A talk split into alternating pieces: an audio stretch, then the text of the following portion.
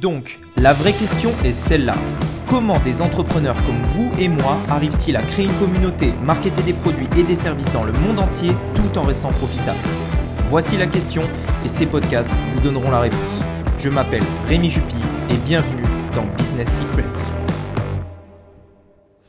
Bonjour à tous et bienvenue dans ce nouveau podcast. Alors voilà, aujourd'hui je voudrais vous parler de quelque chose de super important qui est le positionnement de votre entreprise. Donc que ce soit une boutique e-commerce, que ce soit n'importe quoi, c'est très important de savoir comment se positionner.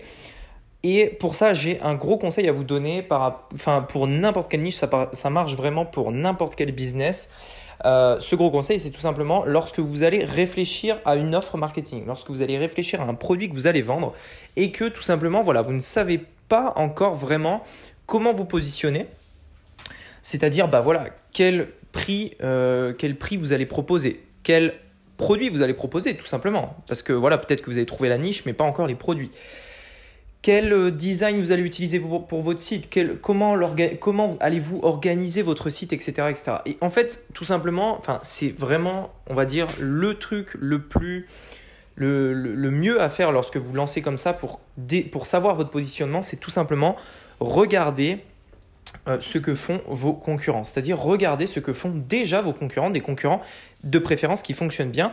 Donc pour ça, je vais vous donner un petit tip. Vous pouvez savoir en, fonction de, enfin savoir si la personne en face de vous, votre concurrent, est-ce qu'il marche bien ou pas. Vous pouvez regarder tout simplement euh, s'il euh, a du trafic sur son site. En général, de manière générale, on va dire, quelqu'un qui a du trafic, c'est plutôt quelqu'un qui va générer du chiffre d'affaires. Alors c'est pas tout le temps le cas, mais de manière générale, c'est le cas.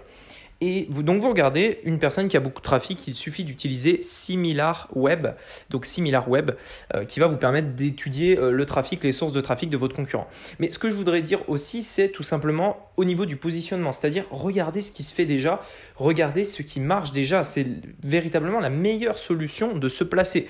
Lorsque personnellement, lorsque je crée un site, lorsque je crée une nouvelle boutique, lorsque je crée une nouvelle formation, je vais regarder tout simplement comment organiser ma page de vente, comment organiser mon site, comment, euh, quelle couleur choisir, quel terme utiliser, puisque en fonction des niches, il y a des termes bien spécifiques à utiliser. Et pour ça, le meilleur moyen, c'est tout simplement d'aller regarder chez la concurrence. Donc, euh, c'est vraiment quelque chose de très important à avoir en tête, c'est que souvent j'entends des personnes qui me disent mais voilà je voilà j'ai pas d'inspiration je sais pas euh, sais pas quel design faire pour mon site je sais pas comment organiser mon site est-ce que je dois mettre un titre est-ce que je dois mettre une vidéo est-ce que je dois euh, faire comme ça dans la description etc et en fait la réponse elle est toute simple c'est regarde ce que fait ton concurrent regarde ce que fait le leader de ton marché. Si par exemple demain vous devriez j'en parlais il y a pas très longtemps à une personne que je coach Imaginons que demain, vous devriez ouvrir une boutique euh, dans, la niche, on va dire, de manière générale, du cosmétique, de la beauté. Eh ben, pour moi, la meilleure solution, c'est de regarder ce que Dior fait, ce que Chanel fait, ce que L'Oréal fait, comment ils proposent, comment, ils, comment sont faites leurs pages produits, comment est, faite leur page d'accueil, comment est fait leur Instagram, comment est leur Facebook, quelle couleur ils utilisent, quelle police d'écriture ils utilisent, etc., etc. En fait, il suffit simplement de regarder et de s'inspirer. Attention, je ne parle pas de copier parce qu'il ne faut pas copier. En fait, même au niveau de Google, etc., vous pouvez être pénalisé euh, dans, le, classement des recherches, etc. Donc vraiment, ne copiez pas. Mais inspirez-vous parce que ça marche déjà, parce que c'est des choses qui fonctionnent déjà. Et en fait, il n'y a pas de design ou de ou de manière de faire universelle.